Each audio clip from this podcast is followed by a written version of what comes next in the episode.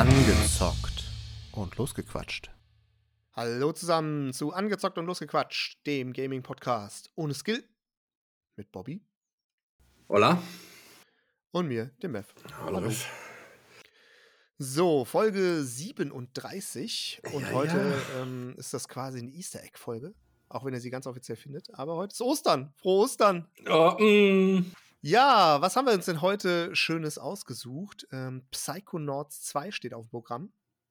Der zweite Teil äh, von Psychonauts, das, ich habe es gar nicht genau rausgesucht, ich glaube, ich habe es gelesen irgendwann vor 15 Jahren oder 2000, nee, 2015, glaube ich, sogar rauskam. Also, nee, wann kam es raus? 2005, genau. 2005. Ja, 2005, genau. Also 17 Jahre, also ein sehr altes Spiel. Ähm, was ist Psychonauts 2? Es ist ein 3D-Plattformer, würde ich sagen von Double Fine entwickelt. Ich weiß nicht, wer Double Fine kennt. Die sind auf jeden Fall von Microsoft aufgekauft worden und ähm, da ist der, der coole Tim Schäfer, äh, hat das damals ins Leben gerufen. Einer der Mitbegründer von Monkey Island oder einer der Mitcreator von Monkey Island. Daher kenne ich Double Fine zumindest. Und ja, es ist ein Spiel, das rausgekommen ist Mitte letzten Jahres und wie gesagt so ein bisschen abgedreht ist. Ich habe den ersten Teil kannte ich jetzt nicht, Ich auch nicht. aber ist glaube ich auch ähnlich gewesen. Es hat so einen gewissen Comic-Stil-Grafik und wie gesagt einen 3D-Plattformer. Man kann es, na gut, zu den Vergleichen kommen wir vielleicht gleich dann noch. Da will ich jetzt gar nicht zu viel vorwegnehmen. Nimm mir nicht meinen, nimm mir nicht meinen Okay, genau. meinen Text weg.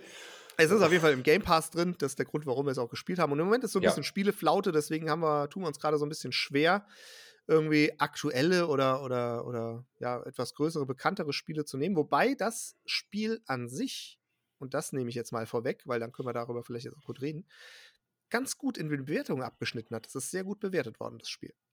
Und damit gebe ich jetzt mal an dich und deine ersten Eindrücke von dem Spiel. Ja, also wir hatten das ja schon einige Male, ich sag mal, auf der erweiterten Liste für Spiele, die wir, oder ich zumindest mal aufgeschrieben, weil es, wie gesagt, letztes, Mitte letzten Jahres, als wir dann auch gestartet sind mit dem Podcast, da kam das ungefähr zu dem Zeitpunkt auch raus. Und ich hatte davon nie irgendwas gesehen. Kein YouTube-Video, kein, keiner, der es gestreamt hat. Und hatte dann die ersten Bilder gesehen von dem ersten. So, und ja, ne, ein 2005er Spiel ist vielleicht jetzt auch nicht so der Maßstab, den man, den man annehmen sollte.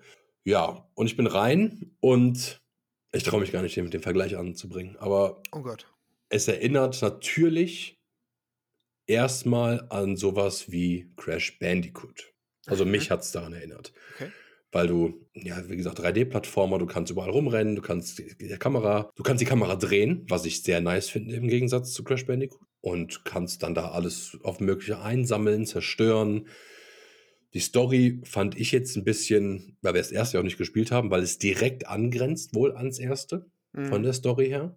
Und ich in dieser halben Stunde wirklich nicht wirklich weiß, was passiert ist. Aber also jemand, der nicht gerne, wie soll ich das sagen, der Angst sowas wie vom Zahnarzt hat oder zu große Bilder oder zu große Bilder von Zähnen oder was damit passieren kann, ähm, sollte dieses Spiel nicht spielen. Weil das erste, was ich gemacht habe, war die Reißverschlusstür an Zähnen aufzumachen. Ähm, War das erste nicht, den, den einen Backenzahn wieder auf die Ziehen, Wurzel ja, zu setzen? mm, oder ja, ziehen genau. und wieder auf die Wurzel zu setzen. Ach, come on, ey. Also ich habe ja mit Sicherheit was, was sowas wie Augen, ne? Also so Sachen mit, mit Augen Mhm. oder gerade mit Zähnen ist sehr, sehr, sehr, sehr sensibel. Also ich fand es echt sehr befremdlich, diesen Reißverschluss aufzuziehen. Obwohl es eine coole Mechanik an, an sich ist und natürlich auch ein Schmunzeln mir abgerungen hat. Aber ähm, ja, also wirklich das Gameplay ist halt schwierig. Also du spielst Raz, einen äh, gerade, ja, der ist gerade Psychonaut geworden. Er hat natürlich Psychonaut, ist, er hat ähm, Psychic Abilities, also er hat Kräfte. Und damit kann er, wie du gerade gesagt hast, diesen Zahn zum Beispiel ne, aufheben und an einen Platz zurückbringen.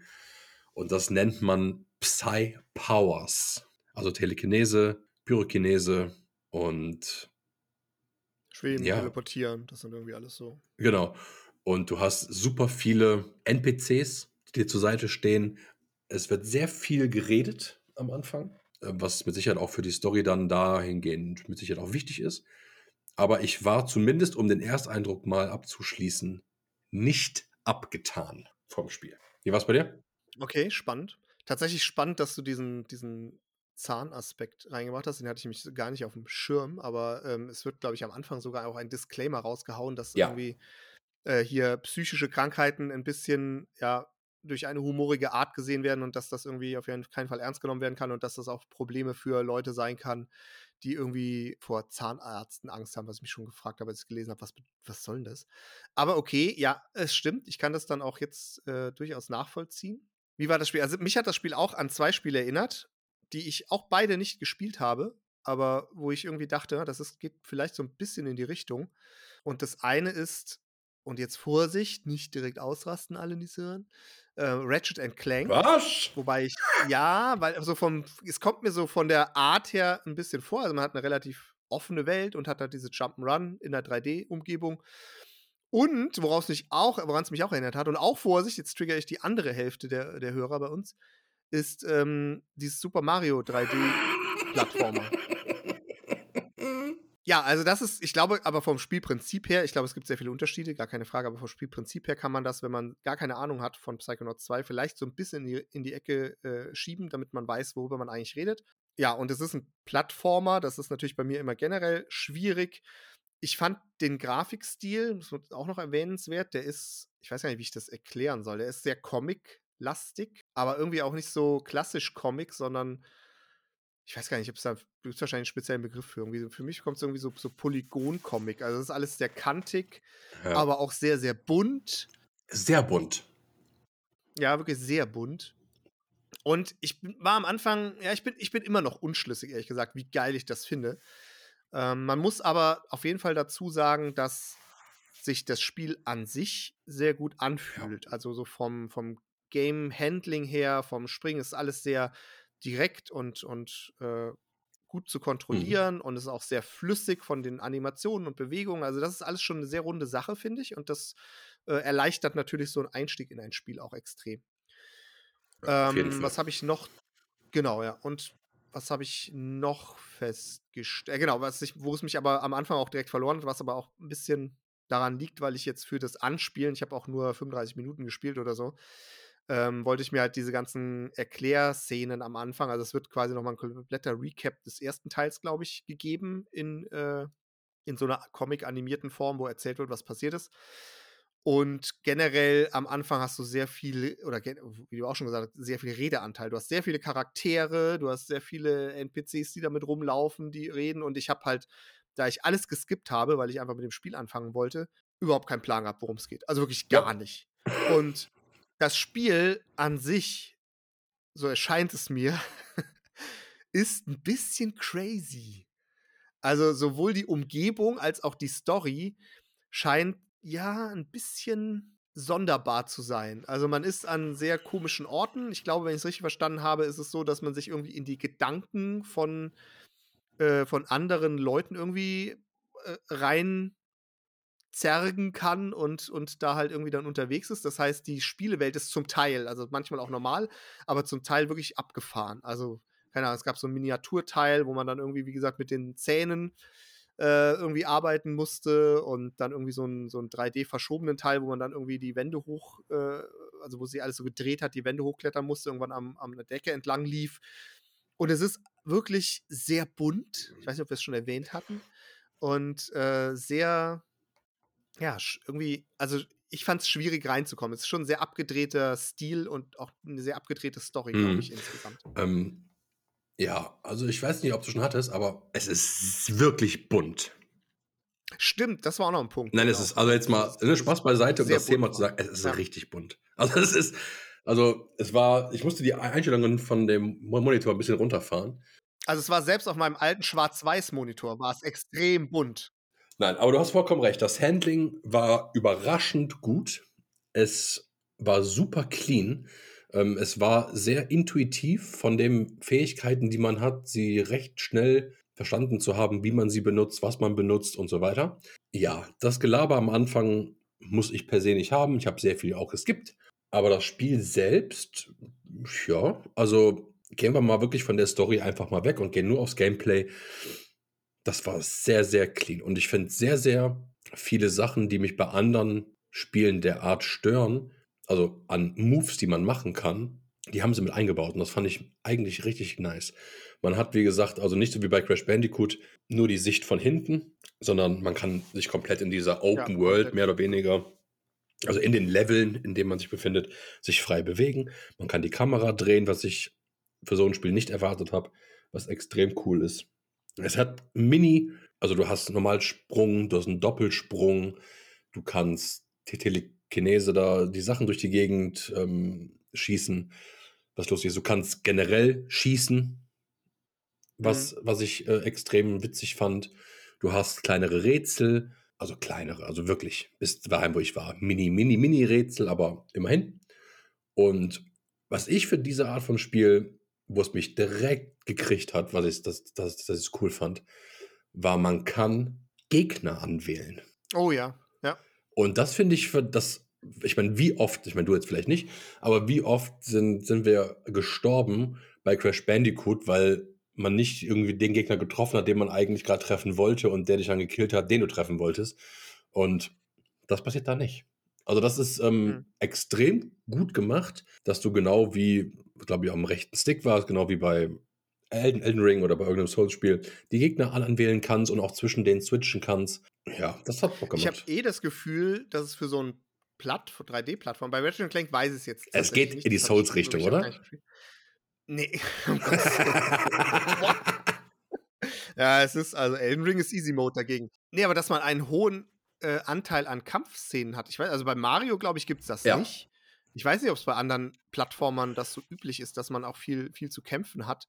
Ähm, aber das ist, hat, also es ist zumindest hier so. Mag sein. Ich, Also du hast bei Ratchet, bei Ratchet und. Clank hast du zumindest in den Trailern auch gehabt, dass da also so quasi All-Out-War ähm, quasi Mhm. war. Aber das ist natürlich größtenteils vermehrt mit Schießen.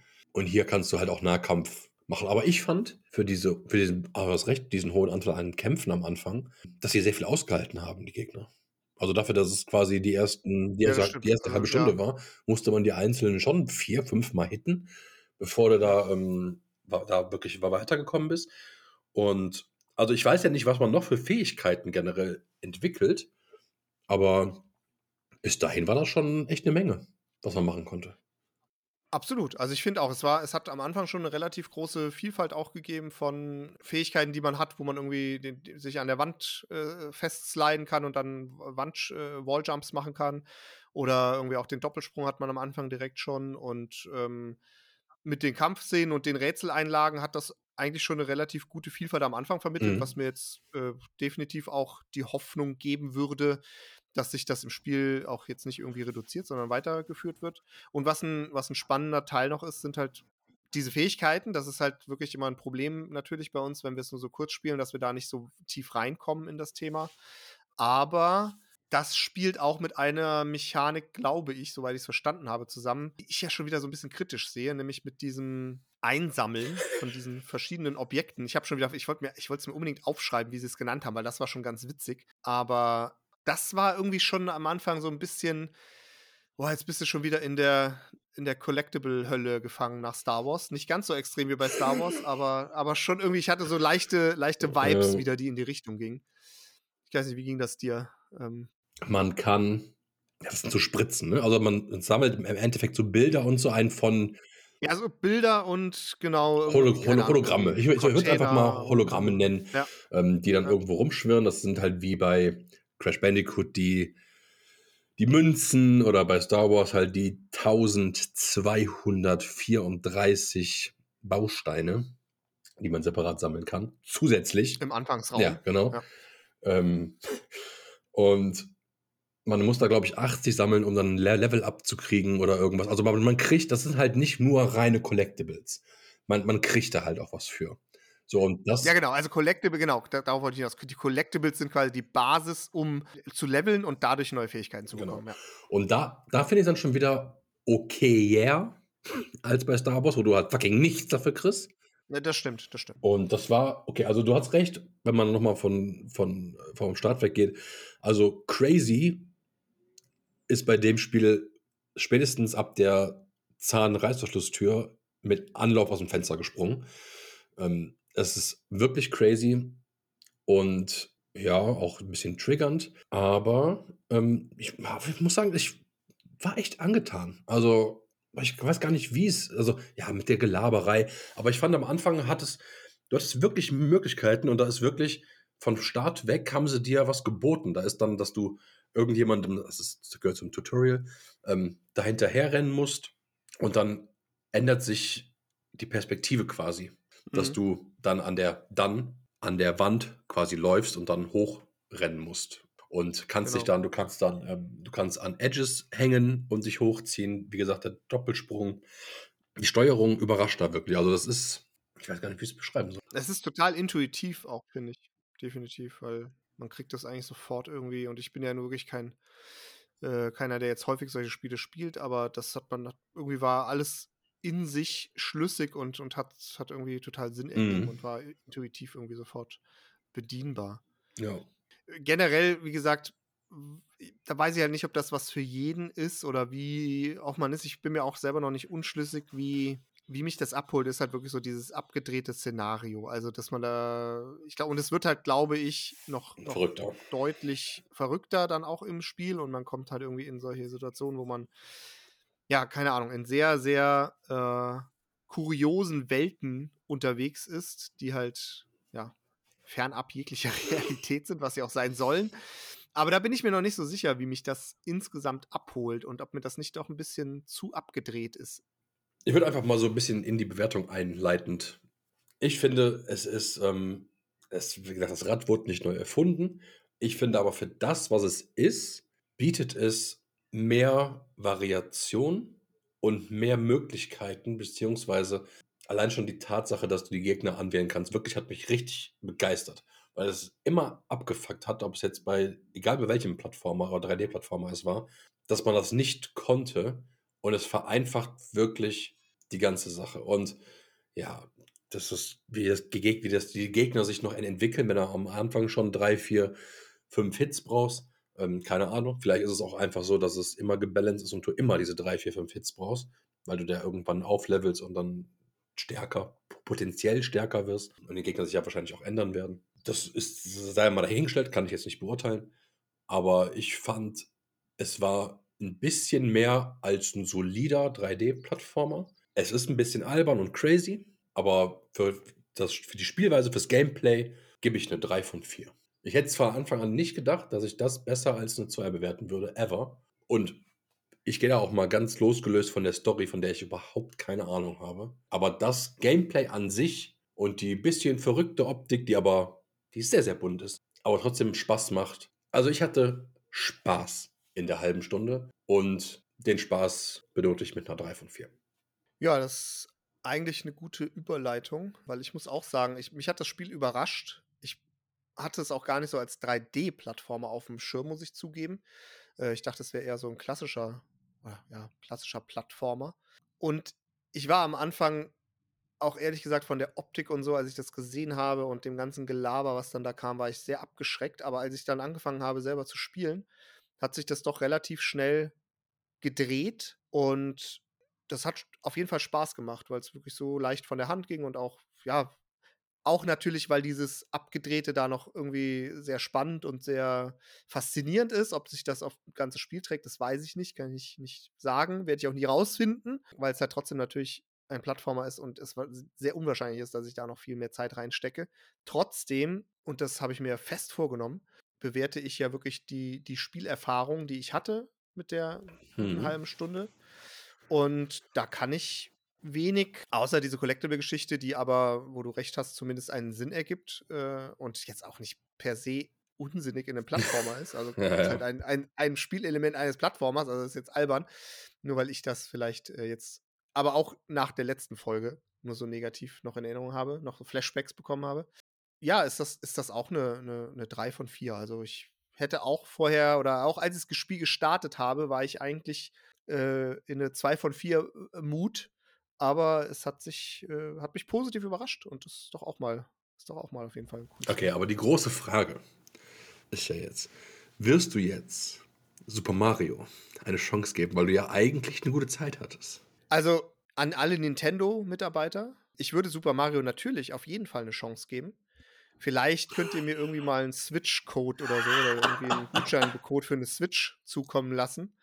Äh, erwähnen wir dann auch gerne in der nächsten Folge, also gerne auch ein offizielles Sponsoring dazu.